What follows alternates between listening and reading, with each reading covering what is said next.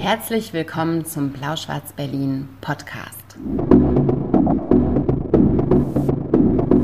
Wir sind Maria und Ludwig und heute reden wir wieder über unsere letzten Lektüren. Endlich wieder vereint. Das ist äh, Folge 42. Blau-Schwarz-Berlin, ähm, der Podcast. Herzlich willkommen, ihr Lieben. Ähm, Hallo, guten Abend. Eine neue Folge endlich wieder vereint. Wie schön. Oh, das mir so gefehlt, Maria. Wie sehr habe ich dir gefehlt? Äh, fast so sehr wie mein Fahrrad. und du weißt, was das bedeutet. Nee. Ja, ich habe auch schon ja. mal in einem Podcast rausposaunt, dass es dieses wunderschöne Facebook-Foto gibt, wo du mit der Zora im Bett liegst. Ja. Und ich glaube, du hast darunter auch nur kommentiert, meine Liebe. Ja. Und jeder hat es dir sofort geglaubt. Genau. Letztes Mal, für alle, die dies vielleicht verpasst haben, mussten Ludwig und ich nämlich ähm, über eine Unterwassertelegrafenverbindung miteinander anstoßen, weil wir äh, in der letzten Podcast-Folge durch einen ganzen Ozean getrennt waren. Das ist jetzt zum Glück vorbei. Wir haben extra Corona gekriegt, damit wir das nicht nochmal machen. Genau, ich habe ich hatte, ja. es, ich hatte es auch, aber eine Ludwig Woche eher. hatte schon zweimal Corona. Ich hatte jetzt auch endlich einmal Corona. Ich bin nimmer satt. Wouldn't recommend. Ähm, und deswegen mussten wir jetzt einmal verschieben und deswegen habt ihr, liebe Leute, jetzt im August das äh, unverschämte, un, ungewohnte Vergnügen, dass äh, ihr uns zweimal ähm, im Podcast habt, sozusagen. Und zwar einmal heute und einmal am 28. August. Ist der Ton okay? Genau. Ihr könnt mal sagen, ob der Ton okay ist. Hört ihr dieses Geräusch? Moment. Prost, meine Liebe. Mhm. Endlich schmeckt der Wein wieder. Mhm, mhm. mhm. War der Wein nicht so gut in Ja, weil ohne dich schmeckt er einfach nicht. Mhm. Das ist sehr nett. Aber der Wein, den man sich dort leisten kann, ist auch meistens nicht so gut. Aber ähm, wie ihr in der letzten Folge ja schon gehört habt, hat es sich sehr auf Ludwigs äh, Lesegewohnheiten ausgewirkt. Und er hat letztes Mal in Folge 41 fast nur auf Englisch hm. Du hast nur Englische gelesen letztes Mal, was ja auch total Sinn macht, wenn man irgendwie äh, sechs Wochen in Brooklyn rumkurft. Mhm. Und auch dieses Mal wird es noch ein paar Auswirkungen haben auf deine ja. Lektüreliste. Und ab nächstem Mal geht es dann wieder ganz normal weiter. Dann geht es wieder, wieder. Also wieder entspannen. Hartes Berliner Deutsch. Hartes Berliner Deutsch. Hartes mhm. Kreuzberger Deutsch. Und jetzt ähm, fangen wir aber trotzdem wie immer mit Lyrik an, ähm, weil wir das ja in jeder Folge so machen. Und letztens war ich dran und jetzt bist mhm. du dran. Ja. Liebchen, schieß los. Mhm. Ja, ich bespreche jetzt einfach die, die Bücher, die ich auch im mhm. Juli besprochen hätte. Das Entschuldigt heißt, bitte, normalerweise haben wir uns echt ein bisschen gebrüstet, der einzige Podcast zu sein, der ja. nie eine Sommerpause gemacht hat. Und jetzt habe ich krankheitsbedingt, haben wir sozusagen jetzt doch aus Versehen ja, ich finde das völlig legitim. eine Pause gemacht. Ne? Also. Ist okay. Ja? Ja, ja, war halt so. Genau ist manchmal so, wer mhm. weiß. Hoffentlich war es das letzte Mal bis zur Rente, bis zur Podcast-Rente. Ja? Wie lange wollen wir es eigentlich machen? Weiß nicht, wie lange willst du es noch machen? Wir müssen ja jetzt bis 70 arbeiten, habe ich ja jetzt mhm. gelernt. Ne? Ja, vielleicht, aber vielleicht auch bis 80, habe ich so das Gefühl. Ehrlich gesagt, ich glaube, bis 70 reicht bei uns. Ah ja, dann rede ich so wie Martin Walser, so jede Minute ein Wort. So, äh. Aber alle hängen an deinen Lippen und finden es wahnsinnig wichtig, ja. weil es könnte der große Literaturnobelpreissatz rauskommen, hm. vielleicht noch idiotischerweise. Wenn sie nicht vorher ähm, eingeschlafen sind. Wir könnten aber auch überlegen, ob wir den Podcast ein bisschen lustiger machen, ob wir irgendwann dazu tanzen oder irgendwie so andere Sachen machen, wenn es dann irgendwann doch mal langweilig wird. Wir müssen ja auch gucken, dass wir den Leuten weiterhin was bieten. Euch da draußen. Einfach harte Sachen trinken, nicht mehr Wein. Ich weiß nicht, ob das lustiger wird. Am Anfang vielleicht. Mhm. Ja, sollten wir jetzt nicht drüber reden, das ist ein Thema. Mhm. Okay, jetzt wird es erstmal nicht mehr so lustig. Äh, ich habe eine Lyrikerin in den USA entdeckt, die ist meiner Meinung nach noch nicht, äh, noch nicht ins Deutsche übersetzt wurde. Äh, Sheila Zibri heißt die. Die hat auch schon mehrere Bücher veröffentlicht. Das ist jetzt ihr zweites äh, Field Study. Ihr erstes hieß Mistress, wenn ich mich richtig erinnere. Ja, Du hast einen richtig genau. englischen Aufkleber drauf. Wo hast du es gekauft? Ähm, bei McNally Jackson. Das ist eine Buchhandlungskette, eine ganz kleine, in, die es nur in New York gibt. Mhm. Nur vier Filialen und die haben das größte Lyrikregal ever. Also das sind also vier so eine großen Billigregale, nur Lyrik. Cool. Ja, und das ist so der Viertel des Ladens. Und die haben in allen vier Filialen, ich habe es getestet, habe alle besucht. Überall ist so ein großes Lyrikregal. Hammer. Ähm, und da stehen auch immer ganz viele Empfehlungen von denjenigen, die da arbeiten. Also wirklich eine Traumbuchhandlung, wenn ihr jemals in New York seid. McNally Jackson. Ähm, geht unbedingt dahin. Vergesst Strand, geht dahin. So, das ist wirklich Richtig, richtig gut. Und ich habe den äh, Empfehlungen des Staff dort vertraut mhm. und habe äh, da jetzt eins mitgenommen. Und zwar diese Field Study, Study von Sheila Sabri, äh, eine afroamerikanische Lyrikerin, die auch an der äh, Bucknell University äh, die Direktorin an der ähm, im Center for Poetry and Literary ist, also sozusagen wie das, der Poesielehrstuhl. Da hat sie die Professur. Das ist äh, ziemlich, ziemlich cool.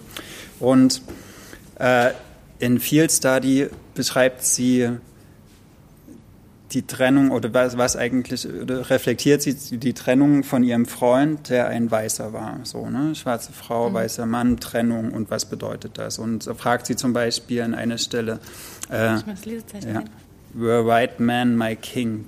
Also es geht um es geht um Rassismus, es geht um, den, äh, um die Abhängigkeit von Mann und Frau, aber es geht auch um vielleicht eine Abhängigkeit, die man zum Teil genießt und auch das, das Gewaltvolle in der Liebe und auch in der mhm. Trennung und auch manchmal die Sehnsucht, die völlig irrational ist. Und das ist geschrieben, du hast bestimmt auch dieses Bluets von Maggie Nelson mhm. geschrieben. Also genau in diesem Stil ist es. Also das sind jetzt keine so abgetrennten einzelnen Gedichte, sondern das sind sowieso kürzere, ganz kurze Prosa-Passagen. Ne? Ähm, die, die aber so eher so lyrisch sind. Und es sind auch ganz viele Zitate drin, zum Beispiel von Bell Hooks oder von Maya Angelou oder sowas. Also, aber wie hast du das gelesen? Hast ähm, du das so abgeschlossen, also, also in einem gelesen? Ja, das kann man total mhm. gut so runterlesen. Mhm. Ähm, und ich mache jetzt ein bisschen einen Sampler davon, von Textstellen, die mir ganz gut gefallen haben. So, also weil, ähm, ja, einfach, weil das jetzt so ein bisschen repräsentativ mhm. ist. So. Mhm. Ähm, Okay, in these notes, I'd like to resist an, any myth about black women as monolith. We are complex calculus for which the limit does not exist. Kudos if you think this is a mean girl's reference. In my Charlottesville apartment, I finally had a tub big enough, but I knew there was no recovering an us. So I stood outside in the rain, hoping you were standing under similar mist in your mountains. A few days later, I learn you were living with a woman. What color is she? Quote by Bethany Bismillion. Because even when we are when we aren't talking about race, we are. It's inextricable from how I exist in this world. Um, eine Stelle noch. The 23 in me is a whisper. After you, I went on a few dates with a straight edged vegetarian and medium built, pillow lipped black man. Note I swing hard when I swing to the land of opposites. He wanted a good woman, one who would listen. Ja, das mal so als kleiner, mhm. kleiner Einblick.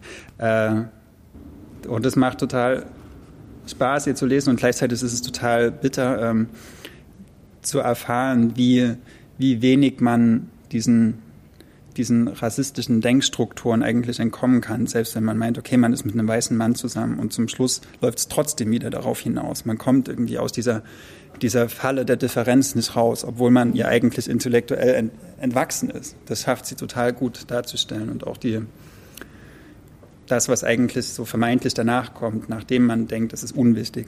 Auf einmal wird es dann doch wieder wichtig.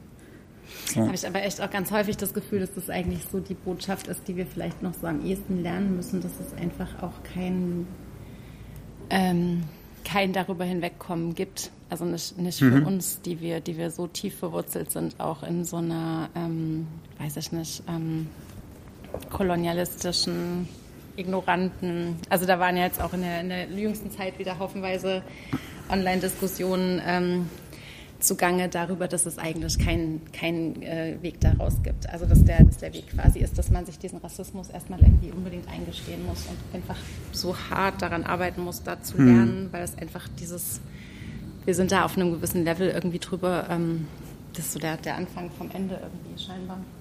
Und das Interessante ist, was du gerade gesagt hast, so, wir kommen nicht darüber hinweg. Mhm.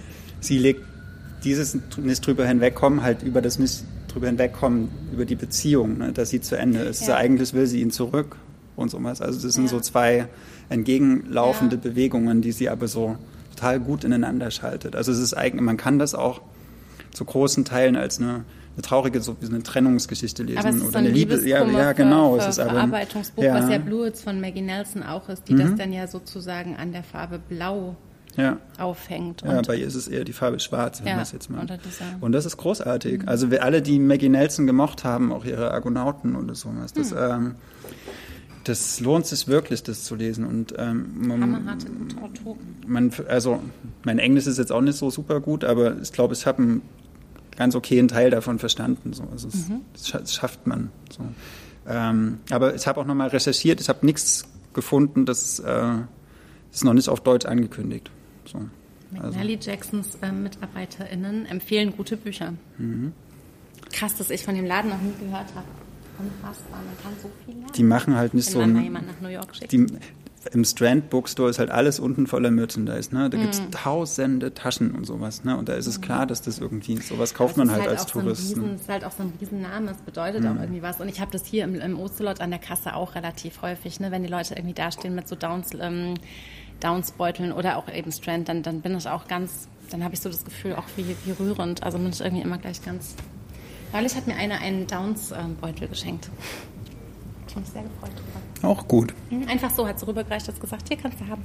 Liegt jetzt bei mir zu Hause. Genau, ähm, ich mache mal weiter. Ich fand es total schwierig offen gestanden, weil ich mir immer eingeredet habe, wenn wir mal Koronski haben, und das hattest du mir ja schon mal voraus, dann können wir die ganze Zeit im Bett liegen und lesen und irgendwie den Tag hm. irgendwie so weg, weg verlesen. Eigentlich und das hat ja. nicht so gut geklappt. Ich war ganz enttäuscht und habe gedacht, Corona ist gar nicht so gut dafür irgendwie viel zu lesen und ähm, konnte lange irgendwie nicht richtig lesen. Und womit es dann aber sehr, sehr gut ge, geflutscht hat, hätte ich jetzt fast gesagt, ist ein Debütroman von Franziska Gensler, der jetzt gerade bei Kein und Aber erschienen ist und der Ewig Sommer heißt. Und ähm, Ewig Sommer ist im Prinzip die Geschichte von Iris, einer jungen Frau, die irgendwo in einem alten Kurort ähm, noch so ein Hotel betreibt. Das Problem ist, dass dieser Kurort eigentlich schon komplett verlassen ist, weil es in den, in den angrenzenden Wäldern seit Tagen und Wochen gibt es da im Sommer Waldbrände und das ist so der Standard geworden. Also es ist so eine Klima, ähm, dystopische Stimmung. Das ist eben ganz normal, dass die, dass die Erde so erhitzt ist und dass die Klimakatastrophe so eingetreten ist, dass im Prinzip große Teile des Landes einfach im Sommer in Dauerbrand stehen. Und das ähm, schafft Franziska Gensler auf so eine ganz interessante Art, einfach so mitzutransportieren. Man nimmt diese, diese nahe Zukunft, von der man irgendwie nicht genau weiß, wann sie ist. Vielleicht ist es irgendwie in einem Jahr oder vielleicht ist es in zehn Jahren. Nimmt man einfach quasi so hin. Also die, die Wälder brennen, die Touristen sind längst ausgeblieben. Im Herbst, im Winter ist da so ein relativ normales Leben möglich, aber eigentlich ist der Ort auch fast verlassen und ähm, die, die Jugend ist natürlich abgehauen schon längst. Dann kommen wieder so ein paar Jugendliche aus der ganzen Republik und machen irgendwelche Klimaaktivisten-Camps an den, an den Rändern dieses brennenden Waldes, aber ähm, müssen im Prinzip auch ähm, müssen, müssen der Realität relativ schnell weichen. Es ist total normal, dass mhm. man wochenlang tagsüber mit Maske draußen unterwegs Gut. ist. Es ist total normal, dass die ganze, dass der ganze Garten verdörrt, dass Wasserknappheit so schlimm mhm. ist, dass du im Prinzip deine Katze also ähm, verdursten lassen musst und so weiter und so fort. In Italien jetzt. Genau, es ist so, mhm. aber so richtig es ist so richtig Standard, dass, dass eigentlich ähm, diese, diese Dörfer Stück für Stück irgendwann ähm, nicht mehr bewohnbar sind. Ist das nicht wahnsinnig deprimierend, so, sowas zu lesen, wenn das in den Nachrichten genauso auch gerade passiert? Ja, das ist ehrlich gesagt vielleicht auch deswegen ganz gut zu schaffen gewesen, weil ich in der Zeit nicht so viele Nachrichten geguckt habe, okay. ganz ehrlich. Also ich habe das Reale fast ähm, ausblenden können und war eher interessiert und das macht Franziska Gensler halt wirklich so soghaft, wie das hinten auf dem Klappentext steht an dieser Iris, die irgendwie beschrieben wird, ähm, auch äh, die erstmal irgendwie im, im, Sonnenstuhl liegt und sich erstmal sonnt, eine Zigarette raucht und irgendwie komischerweise, äh, sie guckt schon auf ihrem Handy, sie guckt die Werte an, sie weiß, sie muss jetzt bald ins Haus, weil dann sind die Werte so kritisch, dass sie nicht mehr draußen sein darf, aber mhm. ähm, die irgendwie auf eine sehr, sehr interessante Weise ähm, undurchschaubar bleibt, weil natürlich die Frage im Raum steht, warum bleibt die in diesem Hotel, das mal ihrer Familie mhm. gehört hat? Ähm, was, was versucht sie da eigentlich aufrechtzuerhalten, obwohl total klar ist, dass, die, dass, dass da keine Besucher mehr kommen werden, dass das irgendwann, dass sie das sowieso aufgeben wird müssen. Und, und was hält sie dort oder auch wovor, wovor drückt sie sich? Vor welcher, vor welcher mhm. realen Entscheidung läuft sie eigentlich, eigentlich weg? Ja, indem sie, die wird nicht so, nicht so, nicht so beziffert, aber ich habe die so, keine Ahnung, ich habe die so irgendwas zwischen 30 und 40, vielleicht ah, Anfang okay. 40, also, also jung, nicht, genau, so jung, schön, ähm, jung, schön. Hat man nicht abgeschlossen. Nee, nee, gar nicht. Im Gegenteil. Also auch also wirklich so, so, so, so geheimnisvoll, dass man sich die ganze Zeit eigentlich so ein bisschen fragt, was ist da mit ihr los? Und eines Tages, und es dürfen längst keine Besucher auch mehr in diese Hotels mhm. kommen, es ist also auch für die Gastwirte dort verboten, eigentlich Besucher unterzubringen, weil da natürlich eigentlich sowieso niemand mehr übernachten will. Aber eines Tages steht eine Frau mit ihrer Tochter vor der Tür und sagt, sie müssten jetzt mal, sie müssten mal, ob sie mal hier ein Hotel ist, doch ein Hotel, ob wir nicht mal ein Zimmer haben können. Und mhm. Iris denkt schon die ganze Zeit, hä, wo kommen die denn her? Und irgendwas stimmt mhm. doch mit denen nicht und was ist denn da los? Und aus einem ähm, bisschen, bisschen, bisschen undurchschaubaren Grund lässt sie die aber einziehen sozusagen und macht dann quasi mit diesen zwei, also mit der Mutter und dem Kind, so eine Art pseudo-normalen Hotelbetrieb und macht denen das Frühstück und bietet mhm. denen irgendwie Dinge an und, und findet es okay, dass die sich irgendwie in, in, in dem Zimmer verschanzen und sorgt noch dafür, dass die Tochter eben auch eine Maske hat, weil das eben in diesem Schutz, also in diesem, in diesem Waldbrandgebiet auf jeden Fall eben ähm, ohne, ohne Maske das Haus eigentlich nicht verlassen werden darf und so weiter. Und in diesen, in diesen paar Wochen, die diese Mutter und diese Tochter da unterkommen und natürlich auch irgendwie die Fragen immer drängender werden, die beide Frauen vielleicht auch so an sich aneinander haben, ähm, die sie aber nicht aussprechen und die auch so ein bisschen um sich rumtanzen, mhm. ähm, geht man eigentlich mit und versucht irgendwie diesen, diesen beiden Frauen auf den Grund zu kommen. Und was ich irgendwie ganz spannend finde, ist, dass Franziska Gensler das auf ganz, ganz wenigen Seiten tatsächlich schafft. Ja, das, sind so 200 Seiten, genau. Und sie schafft das, dass man, dass man wie in so einem Kammerspielartigen Setting halt einerseits diese Naturkatastrophe total fraglos schluckt und eben auch diese beiden Frauen, die äh, scheinbar vor irgendwelchen Dingen auf der Flucht sind und man es aber nicht so genau ähm, rausfinden kann. Also diese, diese ähm, Dorota, die mit ihrer Tochter irgendwie dann kommt, die hat auch ein ganz merkwürdiges Interesse an diesem Ort. Die will mhm. gerne wissen, ob es da ein Heimatmuseum gibt, ob man da irgendwas über die, über die Vergangenheit rausfinden kann. Also irgendwie mhm. ahnt man, da ist irgendwas. irgendwas früher dann ruft auch so ein ominöser Mann an, der immer sagt, hey, meine Frau ist mit der Tochter weggelaufen und ähm, übrigens, die, die Frau ist psychisch total krank und auf jeden Fall darf man der nicht vertrauen und die hat die Tochter einfach mitgenommen und zwischen den beiden Frauen entspinnt sich eine ganz zarte, ganz zärtliche Liebesgeschichte, ähm, die, die fast nur so angedeutet wird, was ich wahnsinnig toll fand. Weil ich, ja gut, wenn es ja, nicht auserzählt ja, ist. Ja, und es war aber auch so glaubwürdig. Also es war, es war, es war so auf so einer, auf so einer, auf so einer rührenden Ebene nicht, ähm, eine nicht beabsichtigt erzählte, einfach so mit transportierte Liebesgeschichte, die man auch so total mhm. geglaubt hat, weil wenn so zwei Menschen in so einer, in so einer Endzeitstimmung irgendwie so ähm, sich, sich so finden oder aufeinander zugespült werden, dann ist halt eigentlich auch so sexuelle Orientierung nicht mehr die entscheidende Frage. Und das mhm. fand ich mhm. auch super schön miterzählt. Und ähm, das alles wird auf eine wahnsinnig äh, glaubhafte Weise am Ende gut aufgelöst. Also für einen Debütroman, ähm, Franziska Gensler, ist das dann auch spannend? Ja, also das also, fand ich, ich fand es wirklich weil, total soghaft. Das war ein ganz, also es war wahnsinnig wenig Geplauder, es waren relativ knappe, überschaubare Kapitel. Es wurde ähm, irgendwie immer im richtigen Moment von dem einen Schwerpunktthema, nämlich irgendwie von dieser Klimakatastrophengeschichte umgeblendet sozusagen zu diesen, zu diesen privaten, undurchsichtigen Geschichten dieser beiden Frauen. Es gab noch eine Nachbarin, ähm, so eine ältere, vollbusige Gulasch-Kochende, die es irgendwie auch auf die Kette gekriegt hat, hinten noch ihren Garten in schönstem Grün zu lassen, mhm. weil sie irgendwie die richtigen ähm, äh, Kanäle kennt, aus denen man noch das Restwasser ziehen kann. Und es war in allem so soghaft beschrieben, dass es, also auf diesen 200 Seiten kommt keine Langeweile auf. Und es ist auch so ein Buch, das fängst du an zu lesen und bist sofort drin. Und das wollte ich eigentlich vor allem so sagen. Das war so Corona-bedingt. Wirklich, mhm. ne? du fängst das so an und dann hast du so, hast du so einen guten Zugang. Und da war ich wahnsinnig dankbar für und finde dieses Buch eben aus so ganz, ganz vielen Perspektiven eben gerade in Bezug auf diese Klimageschichte und sicherlich aber auch so auf diese auf diese auf dieser Ebene der Weltverweigerung, ja, indem man einfach hm, ignoriert, toll. was da passiert. Eine super gute Konstruktion. Hat Franziska Gensler richtig gut gemacht. Ja, klingt so wie alles richtig gemacht. Ja, es ist, also dieses, ja, ehrlich, klingt jetzt ein bisschen unsympathisch, finde ich, aber ja, Nö, ist alles also richtig meine, gemacht. Manchmal sagt man ja 100 genau. Seiten zu viel geschrieben mm -mm. oder die ins Ende nee. fällt, also so abgebogen. Oder nee, überhaupt nicht. Also es ist, genau, es ist nicht, mhm. nicht beabsichtigt, irgendwas Verkünsteltes dazugepackt, worüber wir später auch noch sprechen werden, was da bei Debüts ja auch gerade ein großer Trend ist, sondern es ist irgendwie so, es ist solide, solide, gute Arbeit und es mhm. ist aber auch so eine richtige Mischung aus brisanten Themen, aus, aus relevanten Themen irgendwie auch.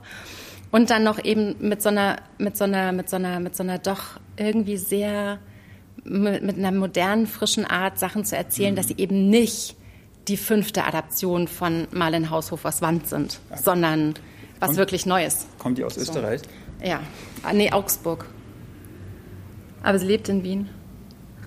Ja, in Augsburg. Ja. Das klingt so, weil das ist eher so, finde ich schon fast so ein Normal Cheerios-Style irgendwie, ne? Also auch so kurz und ein bisschen Ja, mit vielen Lücken das stimmt, erzählt. aber ich fand auch so Kein und Aber, Schweizer Verlag, der Ja. aber eigentlich auch gute Debüts kann. Ja, also wir wollen mal stimmt. nicht vergessen, Ja, wen der hervorgebracht hat, Tagesbürger. Ähm, kein schlechtes Debüt gewesen damals. Ähm, Der Club. kann auf jeden Fall Scheiße, Maria, mir ist gerade was richtig Dummes passiert. gute Sachen. Du hast in deinen Wein Wasser gegossen. Ja.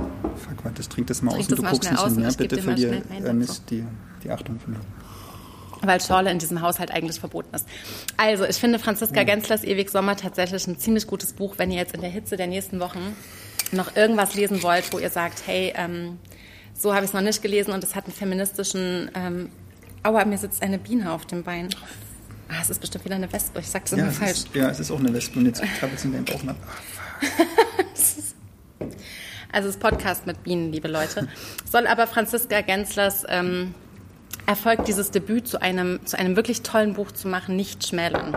Also auch hinten Blurbs von Verena Kessler, Mareike Fallwegel und Ariadne von Schirach und alle glaubhaft. Alle die glaubhaft. Waldfee. Holla die Waldfee. Nicht ganz schlecht für einen Start. Hat mich jetzt auch ein bisschen ehrlich gesagt an hier Björn Kern erinnert, den wir im Winter besprochen haben, Ah. das mit diesem Vater? Vater, Ja. Vater, Sohn, auch so eine, so eine, ich sagen, so, so eine Art auch politischer Realismus, weil, oder so klimapolitischer Realismus. ja, stimmt. Ne? War, das, war das nicht Sezession? Ja. Ja.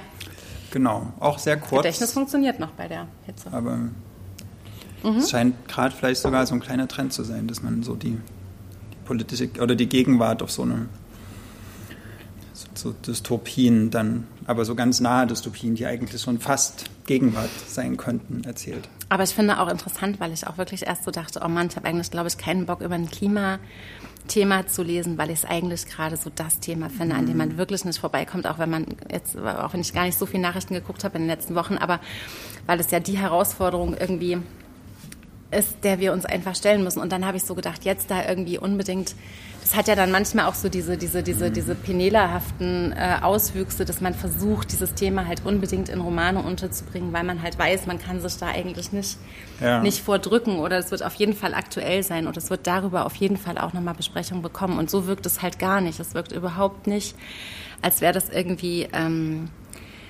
mit Kalkül irgendwie da eingestreut, sondern es hat mich wirklich interessiert. Also auch so diese Welt, wie sie sozusagen untergeht auf so eine Ebene, wo noch nicht jede Alarmglocke schrillt, weil es ist irgendwie noch machbar und es ist halt normal. Das ist ja in anderen ähm, Großstädten ist es ja smogbedingt total die Regel, dass du tagsüber mit Maske vor die Tür gehst, während wir hier ja wochenlang rumgeeiert haben, ob Maske jetzt zumutbar ist oder nicht, oder ne?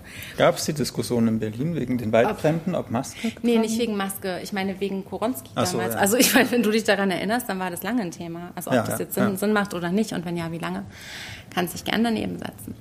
Ich weiß auch, dass letztes Jahr hat man das auch in Berlin gerochen, dass als in Belitz die Wälder gebrannt haben. Ja, ja, Also da war das, wenn der Wind gut stand, hat man es in Neukölln gerochen. sag's dir. Und es wird, ja, das wird mehr. Und es ist, ähm, genau, also es ist wirklich ein soghaftes, spannendes, gut erzähltes, solides Buch, gutes Debüt, Franziska Gensler. Ich mochte das sehr. So, Aber man muss es halt auch aushalten können. ewig Sommer. Aber es, ist, es ist auf einer Grenze, es ist auf einer Grenze gut gelöst. Also es so, dass es eben noch aushaltbar ist. Was hast du noch ausgehalten im Juli? Oh, das war gar kein Aushalten, das war ein Genuss. Ähm, und da muss ich mich gleich mal korrigieren, weil wir haben in der letzten Folge, oder ich habe in der letzten Folge über David Wojnarowicz, Close to the Knives, gesprochen und ähm, mich sehr, Kind möchte doch. Möchtest du nachher auch ein Buch vorstellen? Okay, ähm, genau, wo, wo ich mich sehr darüber aufgeregt habe, dass, dann. dass dieses äh, Close to the Knives noch nicht äh, ins Deutsche übersetzt wurde. Wurde es Nee, doch. du hast es nicht aufgeregt, du hast, du hast es Oder verwundert ich hab zur mich verwundert, genommen, genau. Wie wir das alle gemacht haben, weil wir dachten, komisch, dass da noch niemand dran war. Ja. Und jetzt, ähm, genau, es wurde übersetzt aus dem im Mox und Maritz Verlag. Da gibt es das, aber Asche über mein Haupt, ich habe gerade vergessen, äh, Ähm, wer es übersetzt hat. Weißt du es? ah, nee, wer es übersetzt hat, weiß ich auch nicht, aber ich weiß, ähm, dass uns, wer uns darauf hingewiesen Genau, es, hat. wir wurden auch darauf hingewiesen. Also es ist nicht meine äh, eigene intellektuelle Leistung. freundlicherweise. Nee, da hat uns. Äh, ich muss mal kurz diese Wespe hier rausretten. Das ist Genau. schade so gerade. Schade so gerade. Ist gerade in meinem Äh, Weißwein gestorben. Auf jeden Fall David Wojnarowicz, ähm, den Mint und Malbe hat uns Mint und Malve hat uns darauf hingewiesen. Genau, dass es den doch auf Deutsch gibt. Also mehr Mox und Maritz heißt der Verlag. Äh, und in der Buchhandlung Eisenherz in Wien kann man das noch kaufen. Also wenn ihr Close to the Knives Deutsch bei Google eingibt, findet ihr das. Ähm, das nur als kleiner Nachtrag. Und äh, David Wojnarowicz ist auch das. Weißwein ist jetzt wieder fleischfrei. Ja, sehr gut. äh, ist auch ein gutes Stichwort, weil ähm, Olivia Lang Lang. Lang. Lang hat äh, ja das Vorwort zu Close to the Knives geschrieben, was ich sehr toll fand und deswegen habe ich dann auch ähm, wollte ich noch mehr von ihr lesen und habe noch gelesen The Lonely City Adventures in the Art of Being Alone. Ähm, das ist bei Picador erschienen. Äh, noch nicht auf Deutsch, das kommt nächstes Jahr im Frühjahr auch in der Übersetzung von Stefan Thomas, Thomas Mohr, Mohr. Äh, bei BTB. Können wir uns schon drauf freuen. Das ist ein ganz großartiger Essay, in dem Olivia Leng darüber schreibt, ähm, wie es, welche Auswirkungen es hat, wenn man sich in der Stadt einsam fühlt. Also es ist keine, keine Waldeinsamkeit, es ist keine mhm. Marlene Haushofer äh, Isolationseinsamkeit, sondern es ist eine Einsamkeit, die in der Großstadt stattfindet. Und Mit tausend Menschen um einen Genau, und äh, auch nicht in irgendeiner Großstadt, sondern äh, in New York. Und sie erzählt dieses Phänomen, was, glaube ich, auch äh, in der Gegenwart ein extrem wichtiges Phänomen ist. Also zum Beispiel in Großbritannien gibt es ja auch ein Einsamkeitsministerium und ist sowas. Das so? Ja. Äh, von Theresa May damals äh, ähm, ja, initiiert. Und sie erzählt dieses, ähm, dieses Phänomen anhand bestimmter Künstlerpersönlichkeiten, zum Beispiel von ähm, Edward Hopper, von ähm, Andy Warhol, total interessant, mhm. Klaus mhm. Nomi, halt auch David Venerowitz, wo sie sagt, das ist so der wichtigste Künstler für sie, also ähm, mhm. und einigen anderen noch und erzählt, in welcher Art und Weise, also erstmal, wie sie einsam gelebt haben, wie sie die Einsamkeit empfunden haben und wie sie darauf reagiert haben. Also, dass, dass, dass sie auch oft in einer ganz bestimmten künstlerischen Ausdrucksweise damit äh, ähm, umgegangen sind. Und das fand ich, fand ich hochinteressant, weil man ja denkt, wenn jemand in der Stadt ist und um sich herum so viele Menschen hat, ähm, oder auch bei Andy Warhol, ich hätte nie gedacht, dass Andy Warhol ein Einsamkeitsproblem hatte. Ne? Wir kennen den ja als diesen. Ich habe, glaube ich, Andy Warhol noch nie einzeln auf einem Foto gesehen. Das ist immer, es sind immer Leute um ihn rum. Und er war in der Factory und hatte da diesen riesigen Raum, wo ständig Leute waren. Aber ähm, er hatte das beschreibt sie total toll. Er hat immer ein Diktiergerät vor sich gehabt oder eine Kamera. Also er hat nie direkt mit den Leuten gesprochen, sondern er hatte immer eine technische Apparatur zwischengeschaltet, die ihm praktisch Schutz, Schutz gegeben hat. Weil sich dahinter verstecken konnte. Genau, also er hat, mhm. er hat riesige Angst gehabt, so zu reden, sondern es musste immer so sein. So mit, mhm. immer mit, ja, mit so einem technischen Zusatz oder einem Filter. Und das ist natürlich ein totaler Vorgriff auf alles, was wie, wie Kommunikation heutzutage mhm. ist. Und, und sie legt ja. dann auch einen Bogen zu ähm, zu Social Media Kommunikation, die ja eigentlich so behauptet, ähm, naja, wir, wir sind jetzt irgendwie diese große Gemeinschaft, aber das kann genauso schnell kippen. Mhm. In, dass, dass, dass ein ganz großer Vereinzelungseffekt halt da ist, dass man sich alleine zu Hause in seiner Wohnung verbarrikadiert und das Gefühl hat, mhm. man ist Teil, ne? wenn man zum Beispiel so durch Instagram scrollt mhm. und oder so diese meinetwegen auch wie so Pseudo-Freundschaften, die entstehen, wenn man Podcasts hört. Ne? Wenn du immer wieder die Stimme dieser Personen hörst, dann kommen die dir vertraut mhm. vor. Das ist so wie als, als würdest du mit deinen FreundInnen am Küchentisch sitzen. So. Mhm. Aber ist es nicht, weil ähm, das, die dir nicht zuhören, sondern du hörst nur denen zu. So. Mhm. Das und, ist eine Einbahnstraße. Äh, genau, und, mhm. und das beschreibt sie, also fängt sie so mit, mit Warhol an und geht halt an die Gegenwart. Ich finde das, was sie dann über, mhm. über Social Media schreibt, es ist jetzt nicht wirklich innovativ. Es ist eher so die, die Gemengenlage mit den anderen KünstlerInnen, die sie halt beschreibt, was dann für ein, für ein Gefühl von Einsamkeit entsteht. Und das fand ich extrem interessant, weil das halt so ein, ich glaube, ein, ein, ein Phänomen der Gegenwart ist, was immer mehr Leute betrifft. So Daniel grad. Schreiber bezieht sich genau. dauernd genau. auf die in all seinen Büchern eigentlich, aber in allein auch echt viel. Ja, genau, also ja. weil es halt ja auch das ähm, das Thema ist. Ich musste auch an, da habe ich auch schon mal in dem Podcast drüber gesprochen, hier Lob der Melancholie von mhm. Laszlo F. Földeny, so ein ungarischer Essayist, einer der größten Essayisten, die ich, ich gelesen habe. Und der ist auch Kunstkritiker, der guckt sich ein Kunstwerk an und erzählt anhand dessen, was er auf diesem Kunstwerk sieht, ähm, erklärt er Phänomene der Gegenwart oder so ganz, mhm. ganz kluge Gedanken. Und ähm, schön. Äh, Olivia Leng ist halt auch Kunstkritikerin, Journalistin, Essayistin, die ähm, hat auch, ähm, sie sagt auch, sie ist als, als schwuler Junge in einem Frauenkörper geboren. Also sie bezeichnet sich auch als non-binär. Also sie interessiert auch mhm. das, das Queere und dieses ähm, das nicht im, im, Zentrum der Gesellschaft stehende, sondern eher das, das marginalisierte Position des, des am Randseins, des ähm, Ausgestoßenseins auch. Und, ähm, und analysiert dann zum Beispiel von Edward Hopper, das Bild kennt ihr alle, dieses Nighthawks, wo hm. auch eine, so eine New Yorker Straßenszene, wo so ein Typ alleine an der Bar sitzt nachts. Äh, also so ein, genau, eins der berühmtesten amerikanischen Bilder des 20. Jahrhunderts. Und da er guckt sie auf dieses Bild und erklärt, an diesem Bild die Einsamkeit. Und es ist so, so mhm. gut. Also es macht so eine Lust auch auf, auf Kunstkritik, Kunstgeschichte und dann aber auch um, ich gucke dieses Bild an und gucke wie in einen Spiegel und sehe mhm. meine eigene Einsamkeit oder reflektiere die. Und das, also das macht so eine Laune, so nachzudenken und auch sich selbst vielleicht zu entlarven oder die Umwelt so zu. Aber hat die dir auch zum Beispiel, was ich bei der immer so finde, man fühlt sich mit der tatsächlich weniger allein. Also die hat ja, so einen ja, voll. Genau Effekt, den Effekt. Ja. Genau, dass die, dass man sich so verstanden fühlt, auch wenn man eigentlich gar nicht denkt, dass es einen so interessiert. Ich hatte das damals bei Am Fluss so, äh, mhm. zum, zum Fluss heißt es wo sie irgendwie sieben Tage irgendwie an der Us langläuft, weil sie irgendwie ihren Job verloren hat, ihre Liebe verloren der Fluss, hat. in dem Virginia Woolf sich umgebracht hat. Genau, und, und, und dann referiert sie aber auch so ein bisschen auf die Industrialisierung, die da stattgefunden hat, aber auch so auf die, auf die mittelalterlichen mhm. Situationen, die es zu dieser Zeit gab, Sachen, die mich eigentlich nicht so interessiert haben. Und die, aber wenn sie dann so das, den Blick drauf und lenkt. Das können gute Essays, ne? Das total, total Essays, relevant ja. sind. Und hast du da auch irgendwas, wo du sagst, da willst du irgendwo weiterlesen? Hat sie dir noch irgendjemanden äh, so ver, ver ich habe dir ein bisschen New Yorker Straßenatmosphäre, damit du nicht zu, zu sehnsüchtig wirst. Jemanden irgendwie äh, verkauft, wo du so sagst, ach schön, auf den sie irgendwie sich bezieht? Ja, es, also sie, sie zitiert natürlich ganz ja. viel. Ähm, also Werner Robert ist halt ja. ihr großer Held, den werde ich auf jeden Fall weiterlesen.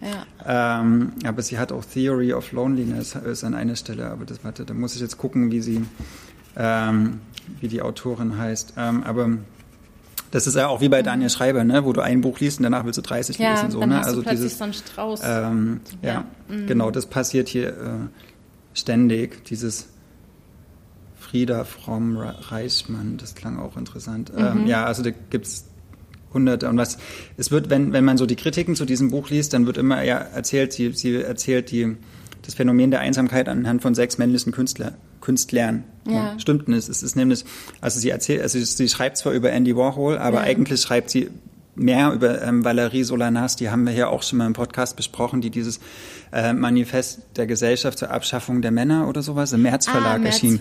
Äh, Valerie Solanas hat mhm. auf Andy Warhol geschossen. Stimmt, so, und ja. daraufhin ist er fast gestorben. Also der war kurz tot und die haben ihn wiedergeholt und dann hat er noch zehn Jahre gelebt. Und sie war halt auch so ja. eine Ausgestoßene und sie war auch weiß nicht, ob sie bipolar war oder so, auf jeden Fall ganz große Einsamkeit qua, mhm. Qua einer psychischen Störung und wie sie alleine da durch New York läuft und kein, kein Zuhause will. Ihr wird dann irgendeine Unterkunft angeboten, sagt, sie will es nicht, sie will mhm. draußen bleiben und so was. Und dieses, ähm, das, also wer sich für Valerie Solanas interessiert, auch eine ganz interessante Frau, okay. ähm, der kann da auch drin hier viele, viele interessante Seiten finden. Oder Sie schreibt über Klaus Nomi, ein Deutscher, der in den 80er Jahren nach New York gegangen ist. In 83 hatte der dann irgendwann so komische Pusteln auf der Haut, wusste gar nicht, was es ist. Und dann, also kurz bevor er an AIDS gestorben ist, hat er erfahren überhaupt, dass es diese Krankheit gibt. Oh. Und äh, an, anhand dessen, an, anhand von Klaus Nomi schreibt sie, wie, wie AIDS zu einer, oder der HIV-Virus zu einer Einsamkeit führt. Also wie auch mhm. Krankheit äh, Einsamkeit bedeutet und sowas. Und das ist äh, ein ganz menschlicher, extrem kluger, kunstzugewandter Blick äh, auf die Welt. Ich, ich, wünschte mir, großartig. dass der BTB-Verlag sich ein bisschen beeilen würde, weil ich glaube, die hat ja echt schon einiges geschrieben. Und ja. Ähm, also auch bei Zum Fluss war es so, dass es sich irgendwie pandemiebedingt dann schon noch ein Jahr verschoben hatte, obwohl die Übersetzung längst fertig war. Und ich hatte irgendwie mit Thomas Mohr, dem Übersetzer, kurz irgendwie geschrieben und der meinte auch, der steht irgendwie in den Stadtlöchern. Also er ist mhm. quasi so bereit. Und ich finde, das ist eine der Stimmen, die sich auf jeden Fall ja. auch lohnt, nochmal breiter irgendwie zu rezipieren hierzulande, weil die echt.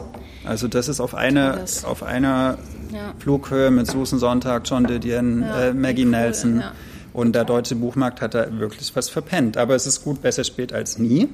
Lest, und gut, dass du das auch jetzt schon nochmal noch ja. mal so, so teaserst, dass man sozusagen auch vor der Übersetzung vielleicht, äh, wenn man ungeduldig ist, schon warten kann. Es liegt auch hier, habe ich es gesehen. Liegt auch hier. Also Olivia Leng ist nicht nur Daniel Schreibers wegen, der sie hm. auch immer wieder eben zitiert, wie gesagt, aber eben auch, weil ich, also zum Schluss habe ich gelesen, ist sofort in mein Lebensbuchregal gewandert, weil ich das sofort so einen ganz, ganz relevanten Text fand für so viele Bedürfnisse. Also du hast so viele Themen, die du daran festmachst und, und, und so wie es bei dem jetzt wahrscheinlich auch ist, ne, dass du quasi das, das weitet den Blick so unfassbar, das können so wenige. Mhm. Und es ist so, die Bienen bostelten im hohen Gras, sage ich immer noch. Es ist, nimmt auch so das wird mal auf deinem Grabstein stehen. Maria. Ja. Maria ist Bienen bostelten im hohen Gras. Schöne Grüße von Olivia Leng. Und Thomas Mohr, der, das, der diese Übersetzung da gefunden hat. Und ich warte jetzt ehrlich gesagt auch auf die Übersetzung, weil ich würde es gerne in seinen Worten, ehrlich gesagt, so lesen. Da checke ich mehr. Können wir den nicht mal einladen für eine Veranstaltung? Thomas Mohr? Naja, und Olivia Leng. Ich weiß nicht, ob wir uns das leisten können. Aber wir können ja mal ein bisschen an ihr kratzen. Hm. Aber vielleicht fahren wir einfach egal hin, wo sie ist. Ja. Die sieht wahnsinnig sympathisch ja. aus. Ja. Olivia Leng und Emily Pine auf einer Bühne. Und Maggie Nelson. Ah. Würde ich mir zum Geburtstag wünschen. Zum 50. Gib mir noch ein bisschen Zeit, okay? Zum 50. Das ist ja noch ewig hin. Noch 30 Jahre. 30 Jahre. So, soll ich mal weitermachen? Okay. Ich habe so ein Buch, wo es mir ein bisschen. Krasses Cover. Ja, krasses Cover, krasser Titel, krasse, krasse Story. Ich habe da ehrlich gesagt ganz schön, genau, stehen tut es auch nicht mehr, weil ich so mit mir rumgetragen habe und so hin und her gewendet habe und ehrlich gesagt äh, ist auch immer noch so unter einem Corona Dreuen gelesen habe, dass ich ein bisschen Angst habe, da vielleicht irgendwie nicht, nicht alles richtig wiederzugeben, aber ich werde mich wahnsinnig bemühen. Geschrieben hat es Kim de l'Horizon, ein nicht-binärer ähm, und jetzt wird so gegendert Autor J, also wenn irgendjemand weiß, wie man das richtig ausspricht, Autori, Autor, dann, dann, dann informiert mich, weil das interessiert mich wirklich wahnsinnig. Also eine nicht äh, binäre Person hat ähm, dieses Buch geschrieben, was überraschenderweise, muss ich auch sagen, bei Dumont erschienen ist, wo man nicht als allererstes vermutet hätte, dass so ein experimenteller Text erscheint. Ähm, Blutbuch heißt das Ganze und es hat, finde ich, eines der allerschönsten Cover, die ich je gesehen habe. Ähm, das ist in, äh, also in, in, strahlendem Blau gehalten und dann rot äh, eingefärbt, irgendeine so antike Statue. Ich habe es jetzt gerade nicht auf dem Schirm. Eine Frau verwandelt sich, also wahrscheinlich Frau verwandelt sich in einen Baum. Ähm, Umschlaggestaltung ist irgendwie äh, Shutterstock-Foto, aber äh, also blutrot tatsächlich und ein, ein, ein, weiß ich nicht, irgendein griechischer Gott küsst sie von hinten. Ich weiß es noch nicht so richtig. Wir müssen das alles rausfinden. Zumindest aus dem Stand hat dieses Buch ähm, den Preis der Jürgen Ponto Stiftung bekommen, was sozusagen auch einer so der ähm, der, der, der wichtig, ach genau, die Kaiserin Daphne und Apollo. Endlich hat mal jemand hier Ahnung. Vielen Dank, Daniel, liebes äh, Herz. Also Daphne und Apollo sind da abgebildet und es ist tatsächlich, ja, es ist ein Stockfoto, aber es ist Krass. ehrlich gesagt so wunder, wunderschön, dass ich auch überhaupt nicht anders konnte, als mich sofort irgendwie für diesen Text zu interessieren. Und äh, Kim de l'Horizon nennt es Blutbuch und auch das, finde ich, ähm, hat mich irgendwie sofort angesprochen und ich kann jetzt nur versuchen, ähm, irgendwie mein Allerbestes zu geben, um irgendwie über dieses Buch zu sprechen. Also im Prinzip ist es so, dass die ich erzählende Figur ein, du grinst dir schon einen ab, nee, ne, weil ich mir hier versuche, einen abzubrechen, weil es ist, es ist, als würdest du einen Ozean in einer Pfütze fassen wollen. Es mhm. ist wirklich schwer. Also du hast im Prinzip diese ich erzählende Figur, die auch Kim heißt und auch nicht binär ist, ähm, mit ähm, Schweizer Wurzeln. Und das ist relativ mhm. wichtig, auch sprachlich Schweizer Wurzeln, aber sehr französisch gefärbt auch, deswegen wahrscheinlich auch dieses Kim de l'Horizon. Und ähm, auch ganz, ganz fest in einer berndeutschen Sprache verwoben. Also das müsst ihr jetzt einfach mal so hinnehmen. Das ist total Bärendeutsch. wichtig. Berndeutsch. Also es gibt Bern, die Schweizer Stadt Bern. Achso, Bernerdeutsch. Berndeutsch heißt Berndeutsch. das. Genau, ich habe das hier wirklich mehrfach nachgelesen. Das heißt Berndeutsch. Und dieses Berndeutsch, äh, was die Großmutter und auch die Mutter sprechen und was eben die Sprache der Kindheit auch dieser ähm, ich erzählenden Figur war, ist quasi auch eine ganz, ganz wichtige, also Sprache ist das große Thema eigentlich dieses Romans. Ähm, es geht tatsächlich um ähm, eigentlich die, die Blutlinie, und ich bin mit diesem Wort nicht so glücklich, aber das wird oft verwendet tatsächlich, der, der weiblichen Seite der Familie. Es geht um die Mutter, es geht vor allem aber auch um die Großmutter. Und es geht darum, was eigentlich deren, und jetzt benutze ich das Wort doch, obwohl ich es eigentlich nicht benutzen wollte, aber deren Traumata ausgemacht haben in, ähm, in Kims Leben heute und wie das eigentlich alles dazu führte, dass diese, diese, diese Person heute wirklich ähm, ähm, ein, ein, ein Leben hat, was sich mit Dingen rumschlagen muss. Herz, es dauert noch ein bisschen, wir rufen dich.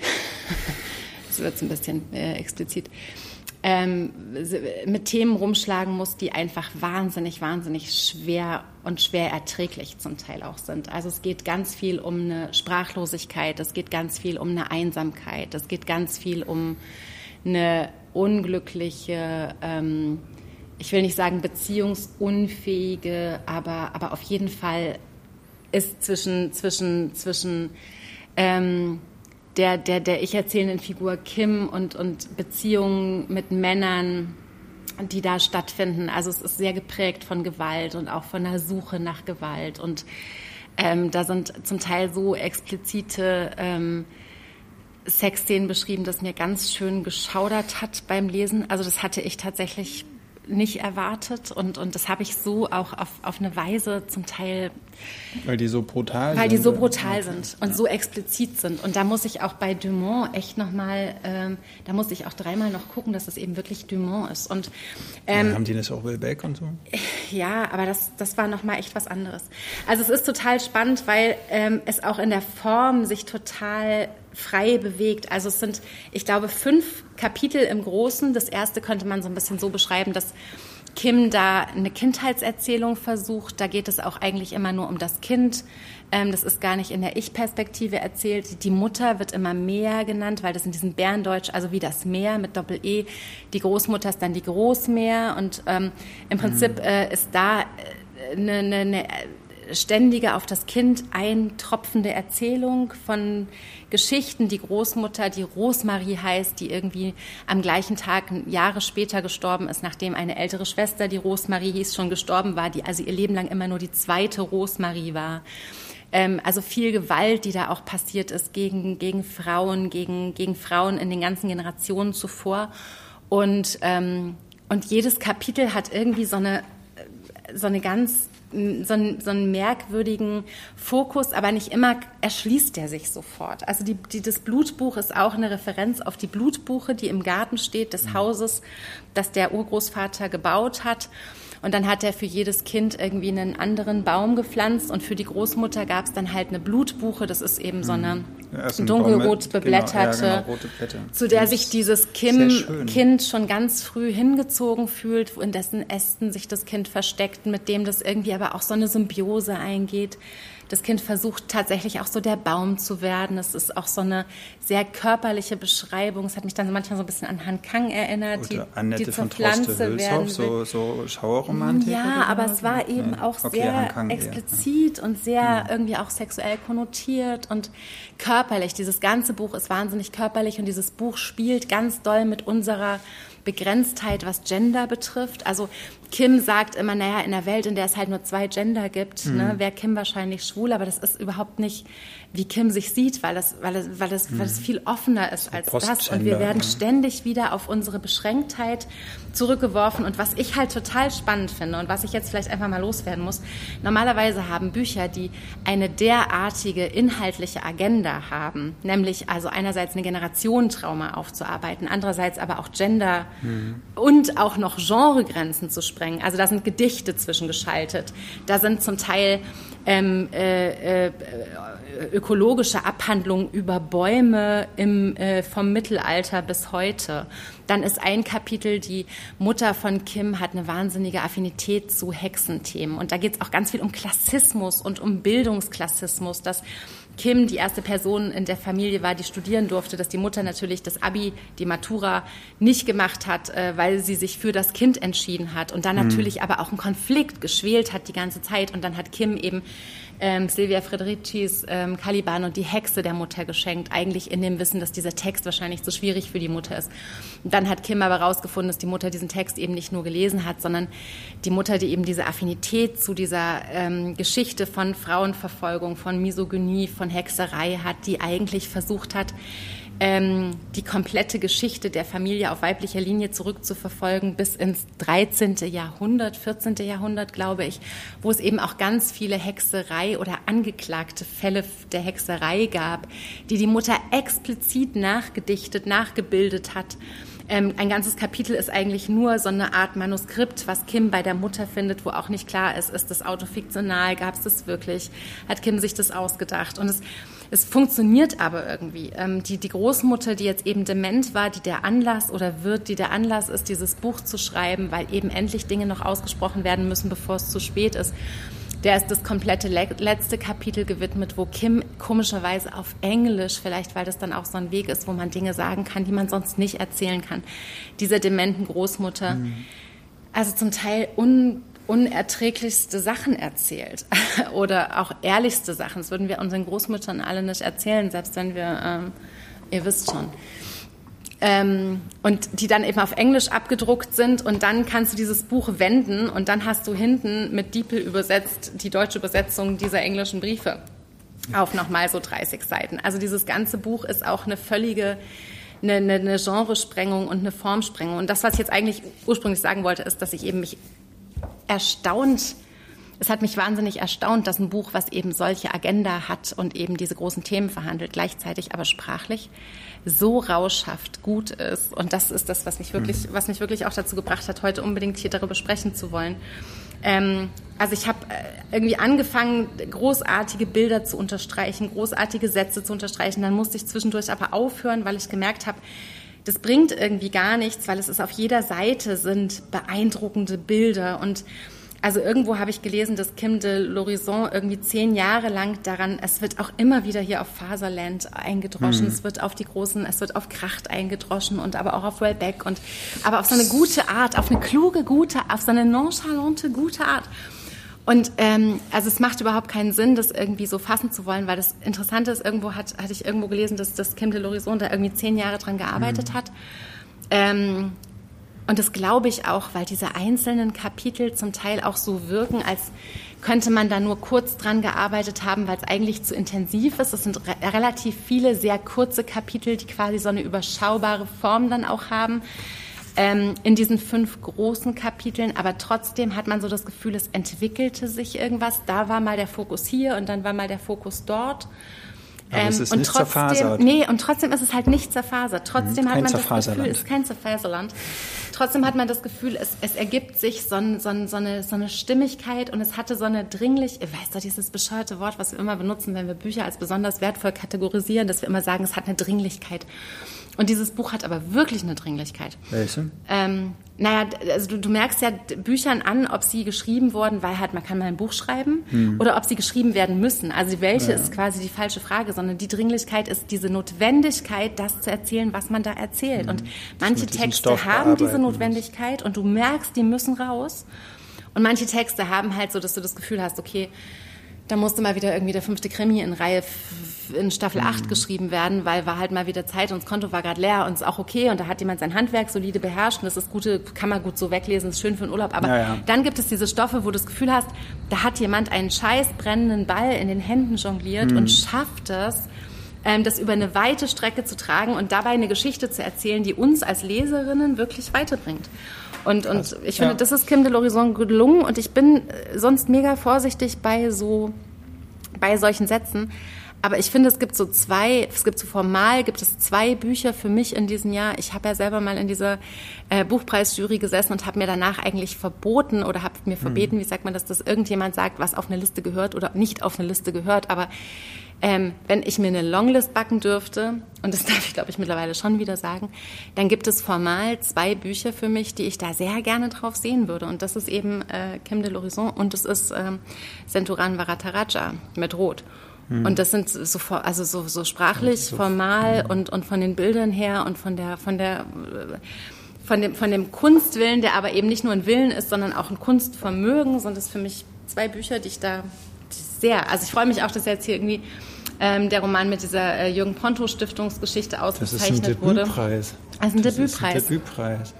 Ja, Der Frage ist mich dann, also wenn man so zehn Jahre an so einem Stoff arbeitet und mhm. Also ich glaube, das unbesehen, dass das eine Dringlichkeit hat, weil also gerade wenn so diese diese Themen so nennt man das Epigenetik, also so ver, ver, vererbte Traumata, das hat man ja in der in der Holocaust-Generation oder in den Post-Holocaust-Generationen auch, dass, dass man auch wenn man den Holocaust selber nicht erlebt hat, aber noch mit diesen Traumata lebt, ähm, dass wenn man über solche Stoffe schreibt, dass das ja wirklich ähm, für, für die eigene SchriftstellerInnen Persönlichkeit existenziell wichtig ist. Dann frage ich mich, wenn man so ein Buch abgeschlossen hat, wie, wie, wie man es irgendwie schaffen wird, dann ein zweites zu schreiben, weil das ja. so ein, weil das eigentlich wie so ein Lebensstoff, Lebenswerk ist, ne?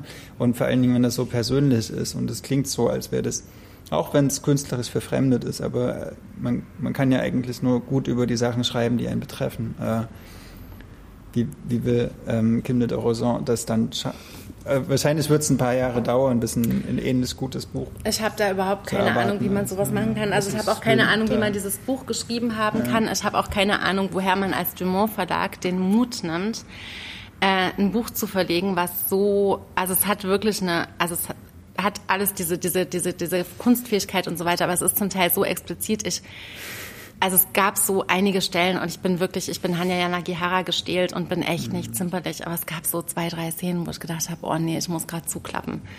Ähm, so shocking. Ja, und so, so deutlich und so schonungslos. Und wir mögen ja eigentlich so schonungslose Literatur, aber es soll doch irgendwie an ja, einer gewissen darf, Stelle irgendwie halt nicht übertreiben. Und das, das Buch übertreibt in allem. Und ich finde, das ist es gibt einen Unterschied zwischen Exzess und Exzess. Also einerseits kann man was völlig übertreiben und es ist gut und andererseits kann man was völlig übertreiben und es ist total stumpf und dumm. Mm. So, ja, ne? maybe, maybe. Ja. Also ich bin gespannt, wie das aufgenommen wird. Ich habe auch noch keine Rezensionen dazu gelesen. Ich habe das, das Gefühl. Noch so fresh. Wann ist das erschienen? Ähm, ich glaube vor einer Woche und ich habe okay. so ein bisschen das Gefühl, aber es ist auch so ein Buch, wo irgendwie kann ich mir so vorstellen, die Feuilletonisten so nach links und rechts schielen. So was machen denn die anderen?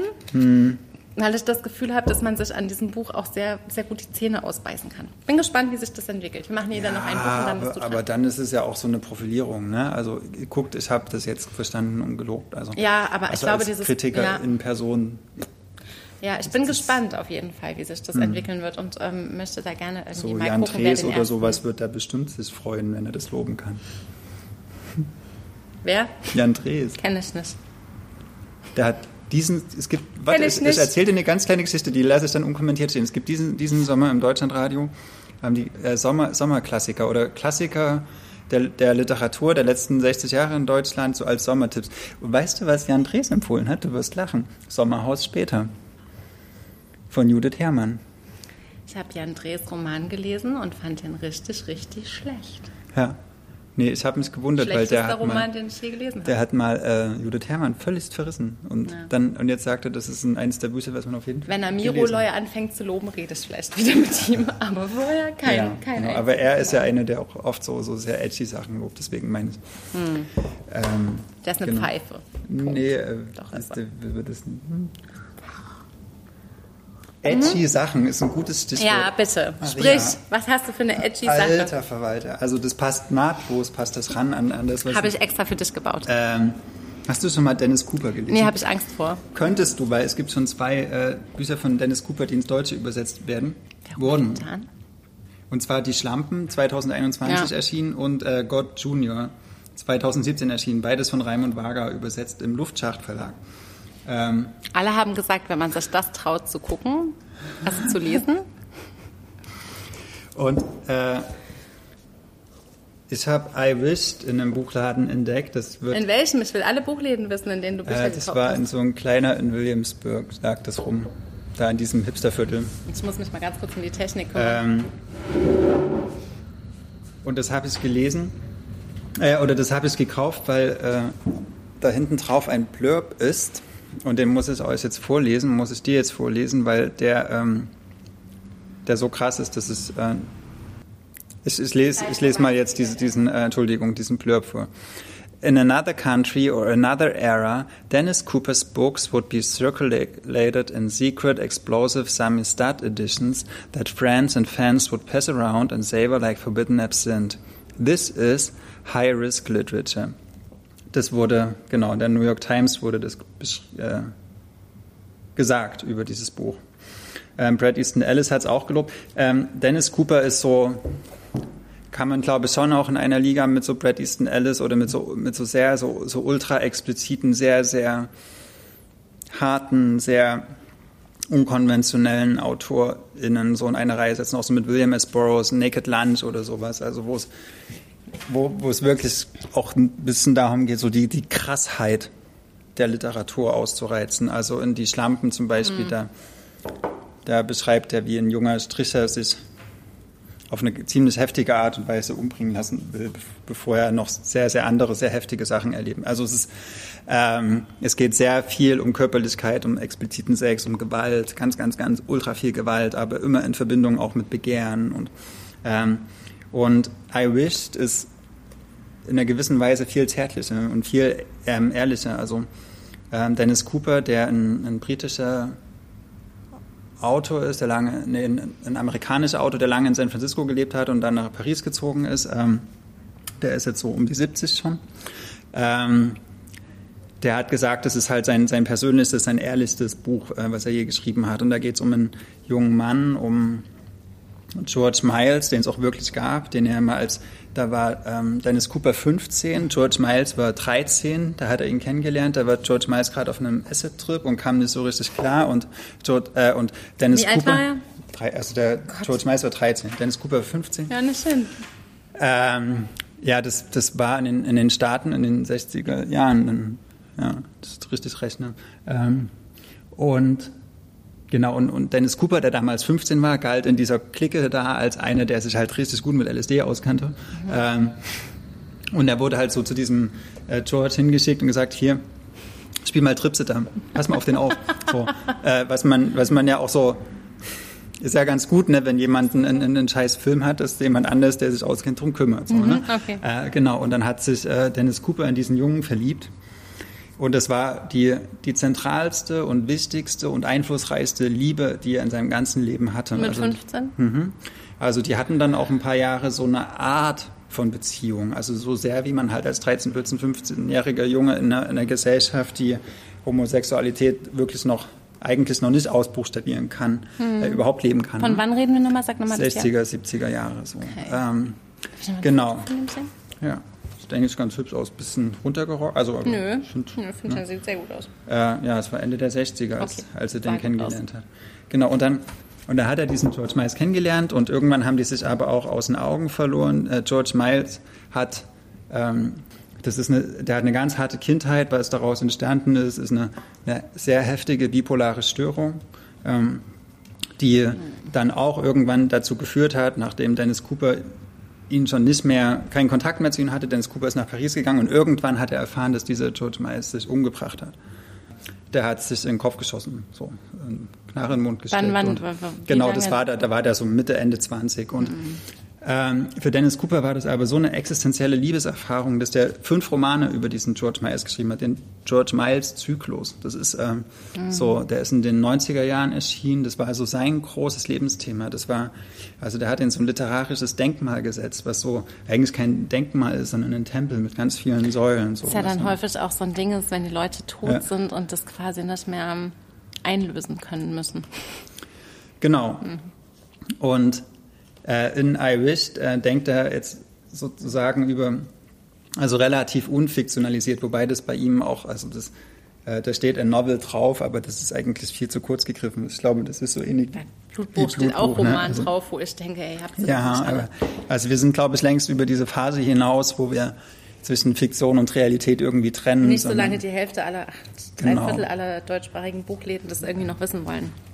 Ja, und und dann hat er jetzt so in verschiedenen Kapiteln, zum Beispiel gibt es ein Kapitel, da beschreibt er einen Künstler, der einen Krater in den USA, der, der vor 400.000 Jahren entstanden ist, weil ein Meteorit auf die Erde geschlagen ist, äh, also wie so ein Krater, ne? ähm, den, den verfremdet er zu einem Kunstwerk. Also was eigentlich Natur ist, ähm, wird durch Menschenhand ähm, verarbeitet, äh, auch irgendwie domestiziert, auch wenn das ein riesengroßer Gesteinsformation ist. Ne? Der, der Künstler bohrt da irgendwelche Löcher rein und malt die Wände an und sowas mhm. seit Jahrzehnten. Das gibt es auch wirklich. Ich habe den Namen des Künstlers mal wieder vergessen.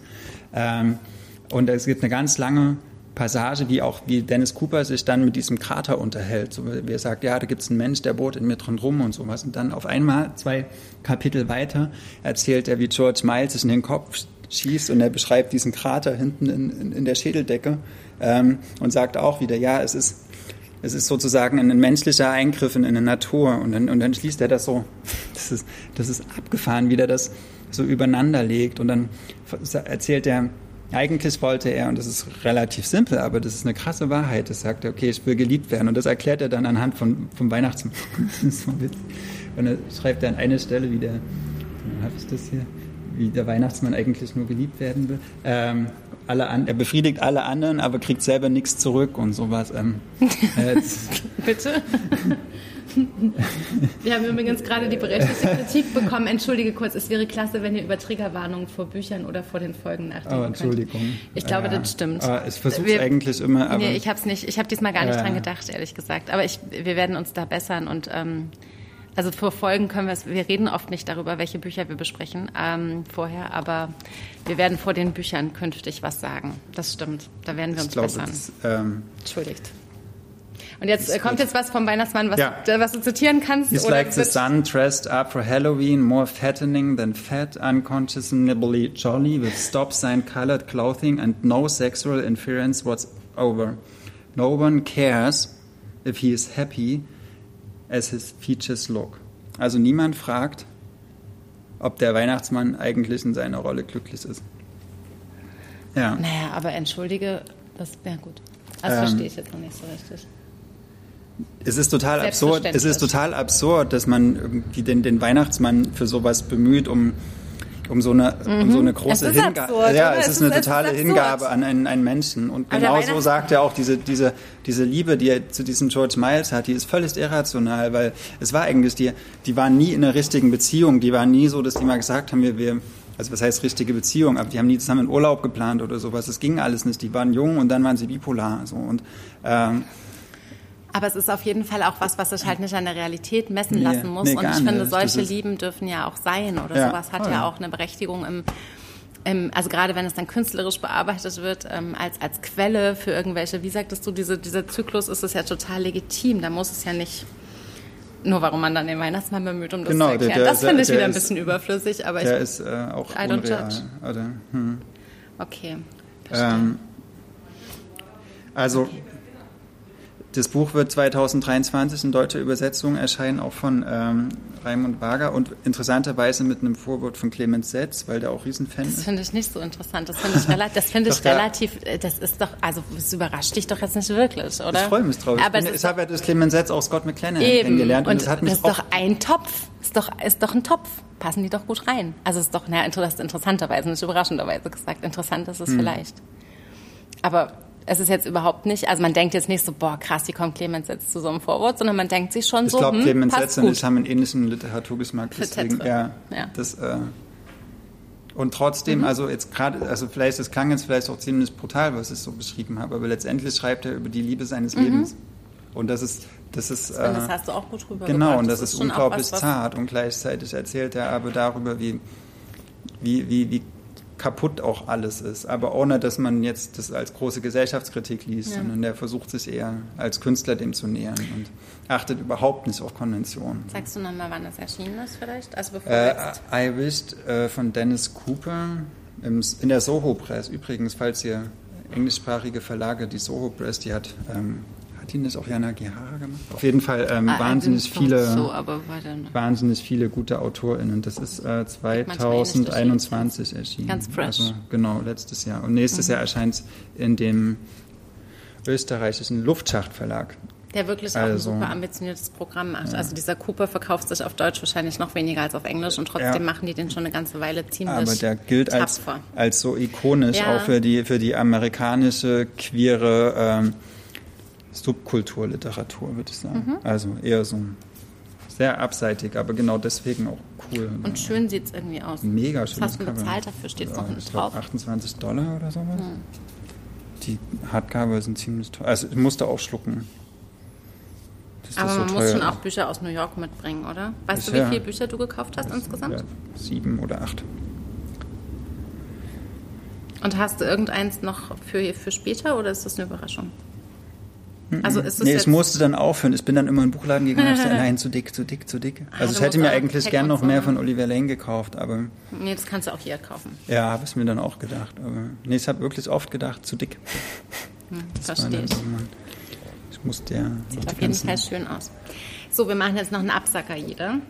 Ja. Jeder und jede. Und nochmal Entschuldigung an alle, die uns zuhören, dass ich, äh, dass ich gerade vielleicht ähm, Trigger ausgesprochen habe. Das war nicht meine Absicht. Ich, ich auch. Das, ich glaube, ich habe auch schon angefangen. Das, und wenn, wir haben uns entschuldigt und es ist ja, auch schon angenommen worden. Wenn das ist auf jeden ihr Fall. in den letzten Folgen hört, eigentlich habe ich immer versucht, vorher was zu sagen, weil mit, es wurden ja auch schon, es kam ja schon in Kommentaren, auch wenn wir über Suizid und sowas gesprochen haben, dass das manchmal, ja.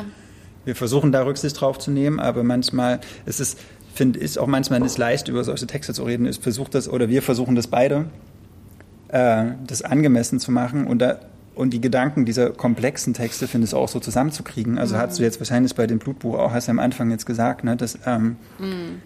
dass du jetzt wirklich super konzentriert sein musst. Und mhm. dabei geht sowas dann halt leider manchmal unter, weil die Texte an sich schon so herausfordernd sind. Es ist bei mir sind. aber noch äh, was anderes. Es ist bei mir auch leider, und das, das muss ich mir wirklich angewöhnen, es ist ja. bei mir auch dieses Bedürfnis, dass Bücher mir wirklich auch was zumuten dürfen. Und dass ich ja. ganz oft diesen Trigger gar nicht empfinde, weil ich das Gefühl habe, Bücher sind oft auch auf der Welt, um mich so umzukrempeln. Und ich bin manchmal auch so dankbar, wenn die mich so durchschütteln. Und dann empfinde ich das aber manchmal gar nicht als was, wo man natürlich eigentlich was aussprechen könnte vorher, einfach um eine kurze Info dazu zu geben, sondern ähm, und da, da ziehe ich zu oft, also schließe ich zu oft von meinem Bedürfnis nach überraschtem durchgeschüttelt mhm. werden auf, auf andere. Und das ist was, wo ich mir, glaube ich, einfach angewöhnen muss, dass es Menschen gibt, die total berechtigterweise einfach gerne hören würden, bevor irgendwelche expliziten Dinge ausgesprochen werden. Und da werde ich mich bessern. Aber ich mhm. glaube, ähm, glaube halt, dass Literatur auch dann mich besonders ähm, also oft mag ich das gerne, wenn die mich so, wenn die mich so, wenn die mich so überraschend ähm, auf so einer Ebene erwischt, wo ich eigentlich gar nicht so damit gerechnet habe. Und bei diesem Blutbuch, auch bei dieser ähm, non-binären Geschichte, da habe ich zum Beispiel ähm, gar nicht, ähm, Achtung, Triggerwarnung, so explizit schwule Sexszenen, brauchte das eine Triggerwarnung? Ich weiß es nicht. Aber zum Teil auch so brutale Szenen, die ich also so, so von, von ähm, Garth Greenwell nicht mhm. mal kenne, so ähm, erwartet, wo ich so dachte, so wow. Ähm, und, und da überrascht es mich dann selber oft auf so eine, so eine Weise. Genau. Aber wir werden es auf jeden Fall, haben wir nun schon besprochen, werden es auf jeden Fall in die Zukunft äh, nehmen, dass wir da ähm, irgendwas sagen ich glaube, vorher. Man kann tendenziell sagen, dass das dass hier immer wieder auch Bücher besprochen werden, die genau auch solche Themen in einer gewissen Art und Weise. Naja, also ich, ich suche auch in der Literatur, das hat es irgendwann, hat es mal gesagt, so Kontingenz und Verstörung. Also Kontingenz, mm. so, es könnte anders sein, als es ist und Verstörung mm. halt, ähm, ist es was, was ich nicht einordnen kann. Ja. Und genau das ist zum Beispiel bei Dennis Cooper passiert. So, das ist eine Literatur, die kann ich eigentlich nicht einordnen. Und es sind auch Gefühle, die ich in einer gewissen Weise nicht einordnen kann, weil die weil die zu krass sind. Aber Dennis Cooper macht daraus halt eine Kunst und ich glaube auch hm. Kim de Horizon macht daraus eine Kunst oder Sentoran Bachataya macht daraus eine Kunst. Ne, wenn er darüber schreibt, wie jemand aufgegessen werden will von jemand anderem. Das ist so, das ist so weit draußen, aber genau dort ist es, also finden wir, glaube ich, beide passiert auch das, was, was auch spannend ist und was vielleicht auch relativ viel über uns erzählt, auch wenn das so weit draußen zu sein scheint. So weil das eigentlich viel Hast näher ist, als es ist. Jetzt müssen wir trotzdem einen harmlosen Absacker machen, vor dem es keine Triggerwarnung braucht. Aber ihr werdet viel gehört haben über ähm, Hernan, Hernan, Hernan Diaz.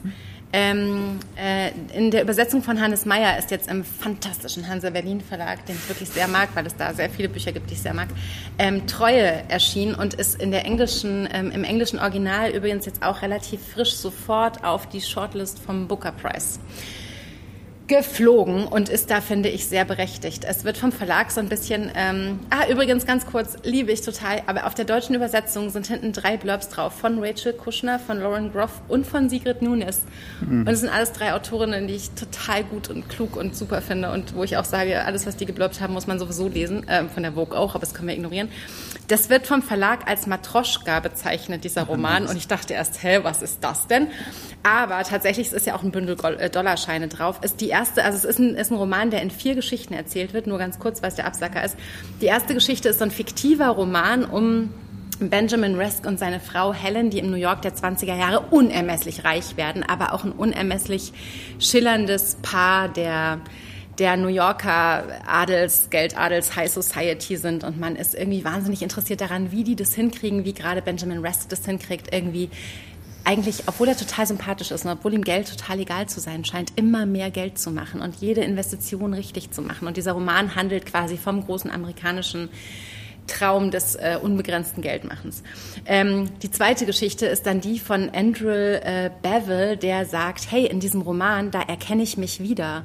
Und es ist total scheiße, wie der geschrieben wurde, weil meine Frau, die in einem Schweizer Sanatorium äh, unter nicht ganz geklärten Umständen zu Tode gekommen ist, die kommt da relativ schlecht weg.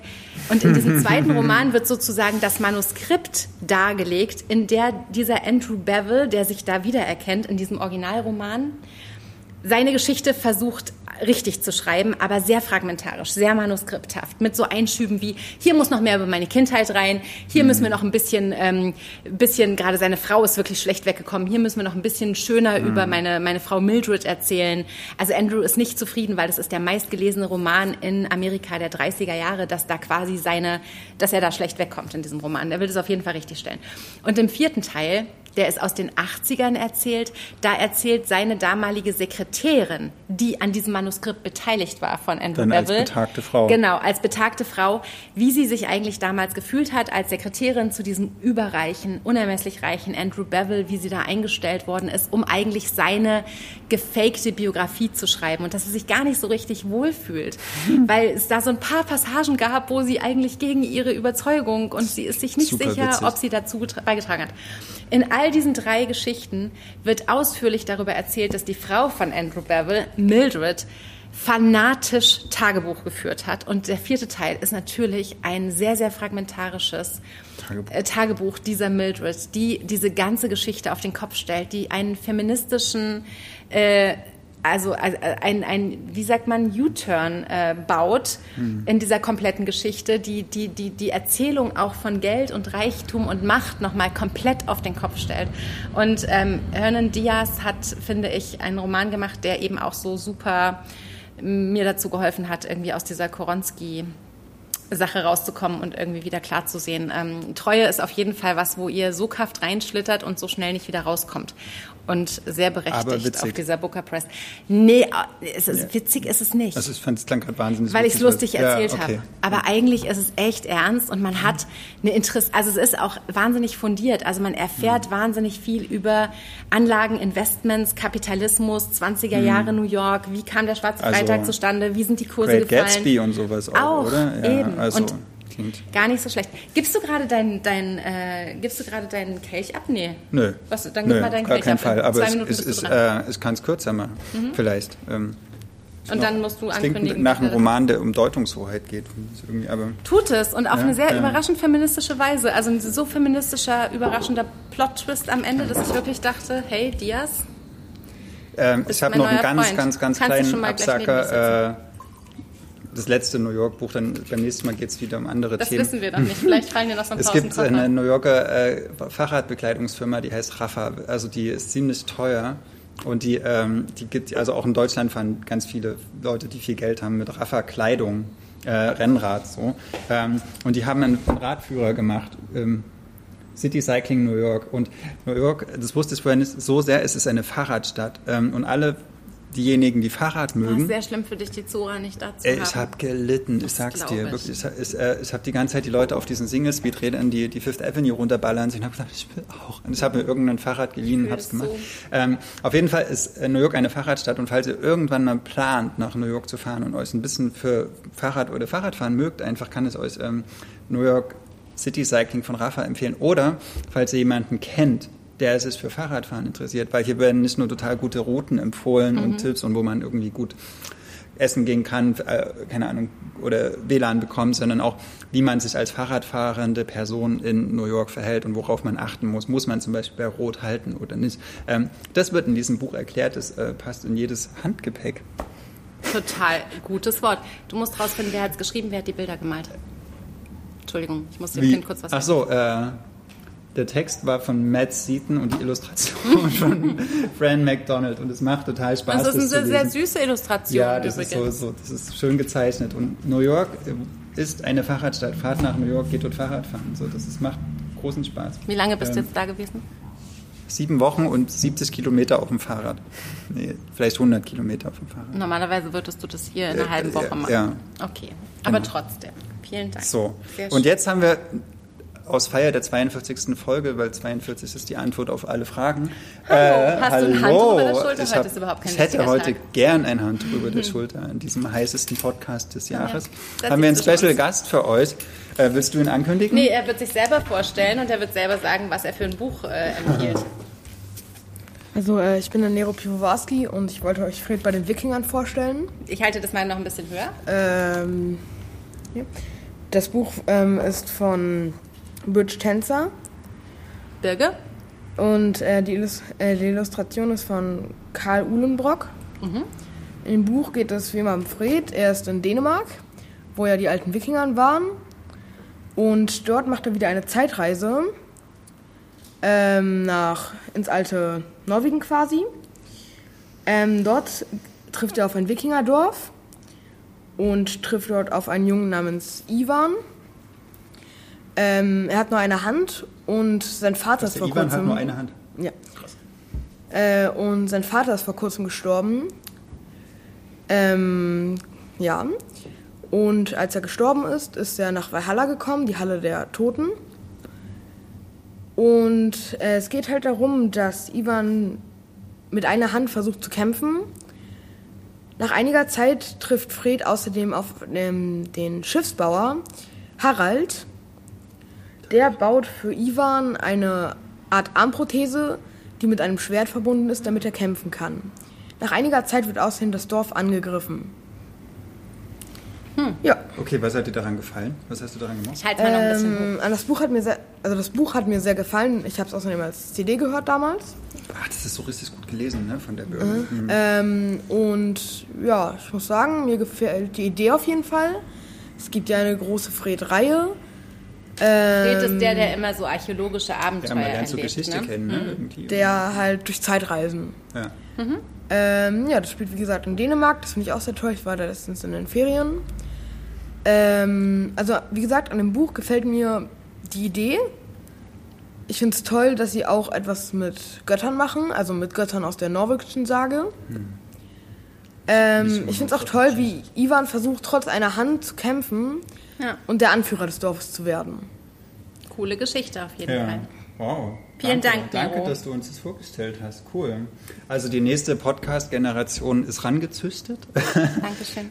In, in 40 Jahren, dann, wenn wir. In 20 in Jahren 20 kannst du übernehmen. Willst du auch mal einen Podcast machen? Mal gucken. Willst du auch mal Buchhändler werden? Vielleicht. Okay. We have a look at this. Okay. Ähm, ähm, wir haben ja schon gesagt, im August sehen wir uns wieder am 28. Wir freuen uns, wenn ihr dann einschaltet. Dann ähm, sind wir wieder am Start mit äh, neun zuletzt gelesenen Büchern.